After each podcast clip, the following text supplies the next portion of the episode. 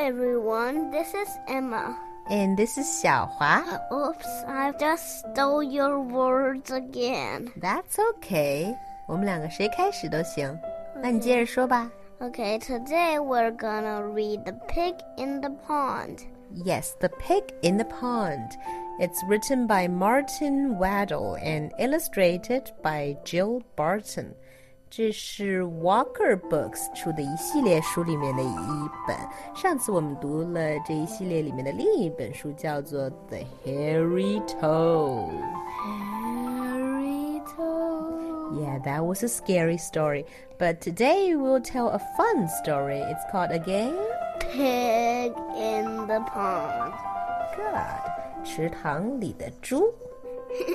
咱们俩来 take turns 轮流读，好不好 ？uh, yes. Okay. This is the story of Neligan's pig. Neligan is a farmer's name, okay? Okay.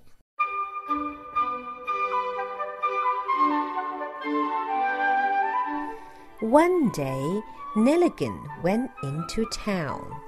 It was hot. It was dry. The sun shone in the sky. Neligan's pig sat by Neligan's pond. Your turn. The ducks went quack. The geese went honk. They were cool on the water in Neligan's pond. The pig sat in the sun. She looked at the pond. The ducks went quack. The geese went honk. The pig went oink. She didn't go in because pigs don't swim. That's right, pigs don't swim. 猪不会游泳，怎么下水呀? So, the pig sat in the sun, getting hotter and hotter. The ducks went quack, quack. The geese went honk, honk. The pig went Oink, oink. She didn't go in because pigs don't swim. The pig gulped, gasped, and looked at the water. Gulp 就是吸气的意思啊，gasp 就是喘气，因为它太热了。Okay. Keep going. The ducks went quack, quack, quack. The geese went honk, honk, honk. The pig went oink, oink, oink. Poor pig. Poor pig. She rose from the ground and turned around and around, stamping her trotters and twirling her tail and splash,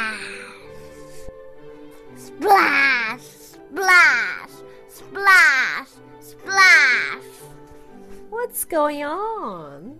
The ducks and the geese were splashed out of the pond. The ducks went quack, quack, quack, quack. quack. The geese went honk, honk, honk, honk, honk, which means very loudly. The pig is in the pond. The pig's in the pond. The pig's in the pond. The pig's in the pond. The word spread about, above, and beyond. The pig's in the pond. The pig's in the pond. At Neligan's farm, the, The pig's pig's in in the pond. From the fields all around, they came to see the pig in the pond at Neligan's farm. How many kinds of farm animals can you see here? There are cows, sheep, dogs, lambs, chickens, mm, cats, a goose, ducks. That's right. They all came to see the pig in the pond at Neligan's farm. And then Neligan came on his cart. Neligan looked at the pig in the pond. The pig went oink. Neligan took off his hat. Neligan looked at the pig in the pond. The pig went oink oink. Neligan took off his trousers and boots. Neligan looked at the pig in the pond.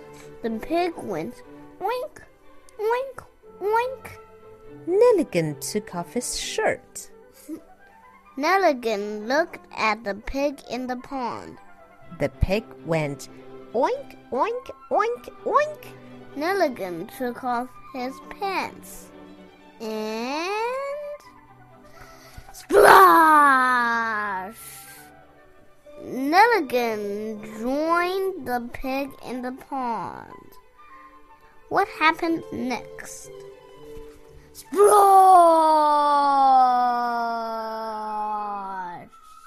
What exactly happened? All the animals jumped in the pond. They all joined the pig in the pond.